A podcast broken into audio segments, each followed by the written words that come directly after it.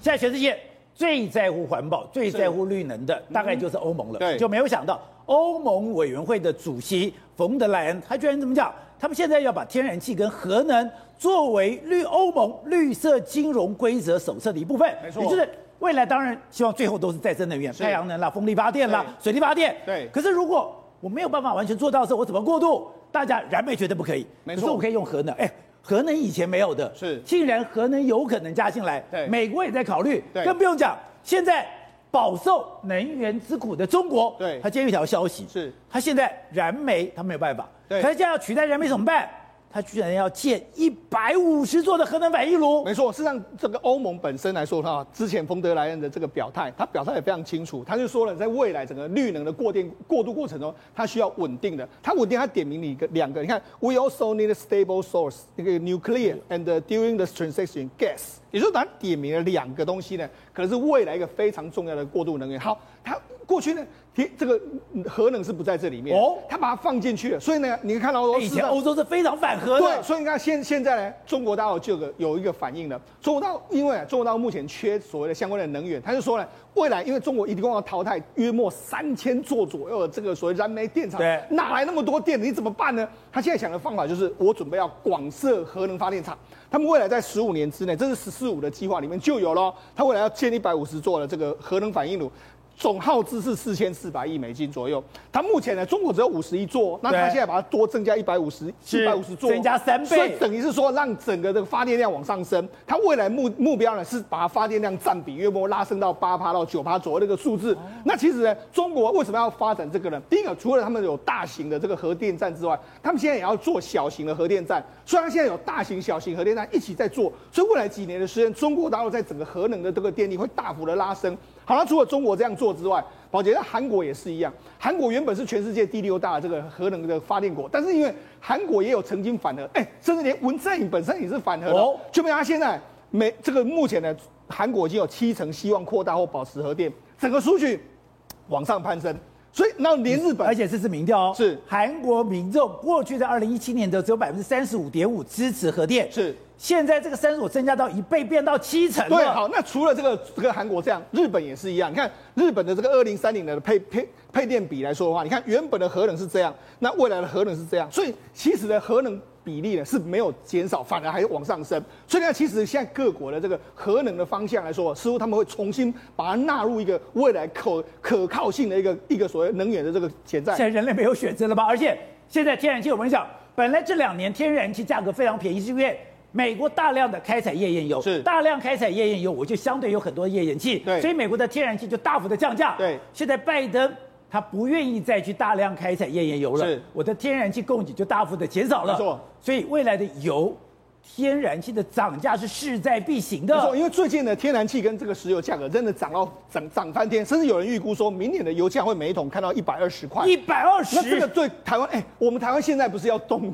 动所谓的电吗？还有这个油啦，还有这个天然气吧。你看，这样台我们的中油或者台电可能会面临到相当大的压力，因为这个油价还是持续在往上升，天然气还在往上升。那涨到什么程度呢？涨到连中国也受不了了。中国就说：“哎，我们现在呢，赶赶快跟美国的这个维吉的这个天然气呢签了二十年的长约，每年要供应四百万吨的这个液态天然气。那那你要想，哎，中国为什么做这个动作？第一个，它现在也需要天然气。除了我们前几天讲，它已经叫俄罗斯多给我们的天然气之外，它现在去跟美国买，即使在中美这么恶劣的时候，我还是要跟美国买这个天然气。那除了这个之外，拜登受不了，因为最近的天然气跟石油价格往上升之后，美国通膨往上升啊，那他怎么办？他现在只有使出一招，他说如果呢你们不再减产的时候，他说他已经施压，他其实叫了这个布林肯啊，还有相关的人士去跟欧佩跟欧盟说，跟俄罗斯说，你给我降，给我减增产，就没想到，增产，就他们不愿意啊，他们不愿意增产，所以就没想到价格往上升，所以他决决定要输四出所谓。六亿桶的战备出，他要去打压这个油价的这个状况，但是能不能打压下去？我觉得以目前的整个趋势或者整个需求量来说，根本是不可能的一件事。所以呢，到时其实现在各国都因为整个这个这个能源的问题，其实在想说下一步到底要怎么做。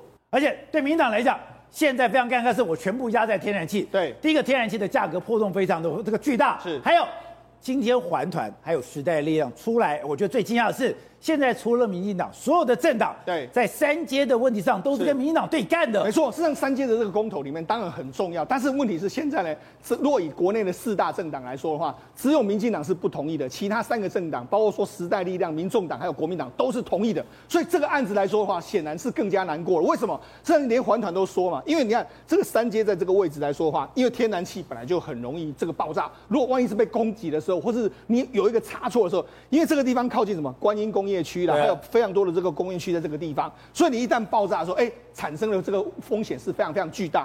那你要说真的有发生这样的事吗？二零二一年的三月二十一号的时候，委内瑞拉的这个这个他们的油管，他们天然气管就曾经发生过这个大爆炸，爆炸的这个威力是相当相当的巨大。那中油不是讲吗？天然气储存跟别人不一样，如果你有压力增加，会自己泄压，不是吗？可是这是你你一样的讲法，但是你有可能在管理的过程，还是有可能会出非常多的这个意外。那好，三阶没有的话，那四阶目前来说也不知道在哪里。那除了这个之外，我们就讲嘛，现在以这个时代力量来说，过去大家认为说啊，你不是有小绿吗？你的立场应该是跟这个这个所谓的民进党一模一样。可是目前这一次的这个四四大公投里面，他只有一个不同意，那就是核四不同意，其他三个都会投下同意。所以他告诉你说，为什么民进党这礼拜又要开始包在新北啦，很多要开始大宣讲。为什么他不这样宣讲的时候，以目前整个态势来说，对他是相当相当是不利啊。好，等等，有一个我不懂是，照理讲，台湾的政党里面有各种不同的色彩，可是我讲到的，你说国民党跟民党要硬干，我不意外。可是民众党照理讲，哎，你是找找专业的，你怎么可能讲？哎。你现在莱猪的问题上，你今天在三届的问题上，也是要跟民党对干。另外一个是时代力量，哎，过去你跟民党的立场是接近的，政策是接近的，怎么你除了核四公投以外，莱猪的问题、公投绑大选，还有三届的问题上，也是跟民党对干，也就代表民进党在所有的主要政党里面，他是只有他只有他自己反对的。对，而且你又你有没有注意到一个这一届的这个蔡政府跟苏内阁有个特有个特性？对啊，他不沟通的，他跟每一个政党都吵架，所以他基本上是民民调比较高，政党民调比较高，对，国民党比较差，然后其他几个党也更，更惨呢、啊。但是不沟通哦，所以为什么他手上控制媒体，对不对？他大部分的主流媒体啊，我们应该这样讲了哈。然后第二个，他在这个优势上绝对优势嘛。所以他跟他吵，那主主轴叫什么？叫抗中保台嘛。抗中保台跟国民党是翻脸了嘛？是。跟国民党一大党翻脸以后，剩下的小党后就已经不是很重要的，就不理他们了。他不，他没有没有合作的价值了嘛。所以民众党跟这个跟这个时代力量加起来来讲的话，也大概十趴左右而已，也影响也影也影响不了大局。所以苏贞昌的执政的态度上来讲的话，就是跟国民党冲突冲突冲突。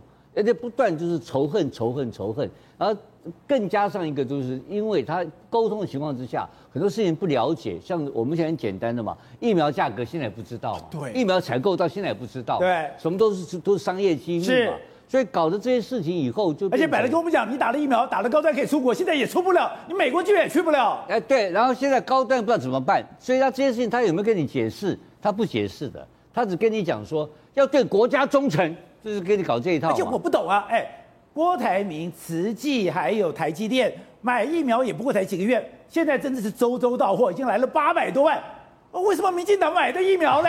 都是人家送的。他也不跟人家交代，他也不跟你解释，他从来不理你嘛。他就是跟你讲说，这个是他的东西，给了钱了，那不到，那冷冻鸡腿也有这种案例嘛。他是说明的，他的说明就是没有办法让在野党接受。也就是说，目前这个内阁的做做派啦，他就是不太跟在野党沟通的，从来没有寻求沟通这件事情。你不，你看到说，包括连他党内其实他也不沟通嘛。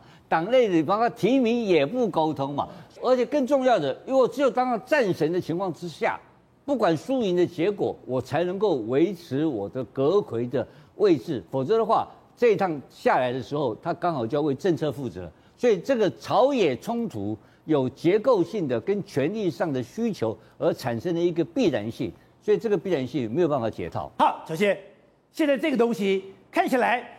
民党是占上风啊！民党现在已经开始全部的这样宣讲了，然后开始一百场、两百场、三百场，你们夜宿凯道吗？输的没有几个，越输越少，你们真的能打仗吗？我觉得关键就是苏贞昌。哦，因为他一个人的锋芒盖过了其他，包括蔡英文啊、赖清德、郑文灿是吗？他总是一个人冲在最前面，所以他讲了很多话，反而会让大家觉得说，哎，好像我应该要去投个票。比方说呢，他就说你们在野党。好，是要对国家忠诚。哎，这句话很关键，因为我们一般人民的想象就是说呢，政治人物要对人民忠诚嘛。那你你今天不能说我当行政院长，我是国家，所以你们在野党要对我忠诚。那民众不想吃莱猪的，他会觉得说。哎，你帮帮忙好不好？我不想吃个莱猪，什么时候变成对中华民国不忠诚了？他讲啊，如果你不吃莱猪的话，我就影响到我们跟美国的关系。你如果影响到我们跟中国没关系，我们就不能不要说什么，我们的 FTA 进不去了，我们的 CPTPP 美术不去了，这对我们的国家影响很大的。而且美国人很气，他今天讲了两次，他说美国人很气哦，然后大家就翻出来哦，这个回力标又开始就翻出来呢。二零一二年三月七号的时候，他就讲说呢，他们要。反这个瘦肉精等等的，那当时反瘦肉精没有关系，可是网友马上就来留言了说，说那当时美国人不气吗？哈，美国人现在还在生气，当时不气吗？等一下，就变成一个回力标了。二零一二年三月七号的时候，他说了什么？他说呢，在所有的国家执政当中呢，政府应该要严格把关哦，食安很重要，政府要禁用莱克多巴胺瘦肉精。那这是他在行政院长的时候规定的。等一下，政府禁用莱克多巴胺是？苏贞昌在院内规定的，他说是我规定的，好，所以呢，他后面还讲说呢，我呼吁国会要严格立法，甚至呢，地方政府要制定更严格的规范，全体国民一起监督，共同捍卫自己的健康。我们国民党台北市议会就奉行我们伟大的苏院长的原则，在台北市议会里面通过了食安相关的法令。反莱克多巴胺乙型受体素，你现在也要跟着苏院长走？没有，我们之前就跟着他走了，结果呢，他不让我们通过，他不核备。所以这个东西无法生效，哦，所以大家都跑过去留言说，你现在说美国人很气，那当时他们也很气啊，你怎么没有这样想？就变成一个大大的回力镖。所以苏贞昌他现在又被冠上说要制裁他，他是台独分子，哇，尾巴越翘越高了，所有的光环越来越往他身上围绕。这时候他话说的越多，我觉得到时候公投的投票率就会越高。好，那刚刚讲的莱猪你可以抓到人家小辫子，可是三阶台湾就是没电呐、啊，民进党不是国民党需要搞得把台湾搞得这样鱼死网破吗？要告诉大家的是说，那连时代力量都出来了。时代力量大家认为是小绿，就是都是跟着民进党走嘛。这是他不一样哦。好，他跟这个环保团体一起站出来讲说，天然气的储存槽其实很危险。那实际上，不管在伊朗、美国、浙江、委内瑞拉、奥地利、加纳，都曾经出现过天然气的储存槽爆炸的情况。你说在哪里？这么多地方？是，但是呢，民进党从来没有跟大家讲，我们都只以为说，哎，这只有核能。发电厂最危险，天然气发电厂很安全。可是这些很多的爆炸，甚至哦很多网络上的梗图，他说核爆，然后用的都是天然气爆炸厂的照片，自己都搞错了。个大有反核的人用核爆，其实是天然气爆炸的画面，是被抓到非常多次，因为都是一个爆炸嘛，所以他就用了这个照片，但其实是天然气的发电厂。那么呢，大家就发现说，哎，如果呢哈以三阶一座十六万公顷的储存槽计算，全部外泄的话，它相当于八万一千公吨的 TNT 炸弹的威力。哦，大家能够想象吗？就是比高雄气爆严重六百九十八倍，然后呢，比天津的气爆还要严重。那中油告诉我们说，不会不会，我们家的不会气爆。对，我们会泄压呀。对，我们会泄压。你的压力只要到一个程度，我们就慢慢把它泄掉了。是，但是大家要记得哦，现在两岸之间兵凶战危。你自己不会气爆，那中共他能不能去攻击？他敢吗？因为不能攻击核设施，你会被全人类报复，所以核能发电厂反而安全。你你打了之后，那个辐射飘飘飘也是会飘到中国大陆嘛。但是呢，天然气的发电厂是不会的。在利比亚的时候，二零一四年他们发生内战，那对方呢就是攻击机场。攻击机场之后，就波及到旁边的，包括燃煤跟天然气的储存槽，就差一点就整个就大爆炸了。所以两岸发生战争的时候，你百分之五十的天然气储存槽在那边一大排，不就是中共最大的目标吗？所以不管是从国安，不管是从人民的安全，甚至减碳，我们要零碳排，都是会让大家觉得你把五十趴的。天然气的发电堵在上面，实在是太过于单一了。台湾就是没电呢、所以其实你鸡蛋要放在不同的篮子里面嘛，燃煤一点点，然后呢，天然气一点点，核能一点点，绿能一点点。世界上面大家都在讲说，我们要碳中和，就是必须要先减碳。那其实核能的发电，以核四来讲，它可以发两百亿度电，然后呢，三接发一百六十亿度电，所以完全是可以补上的。只是说呢，很多反核的人呢，就一样嘛，核废料放你家可以吗？好，那其他的废弃料要不要也放到他们家里面呢？哎，没有人要回答这个。的问题，所以台湾确实是缺电，可是你要把天然气的配比提高到百分之五十，对国家来说是有高风险的。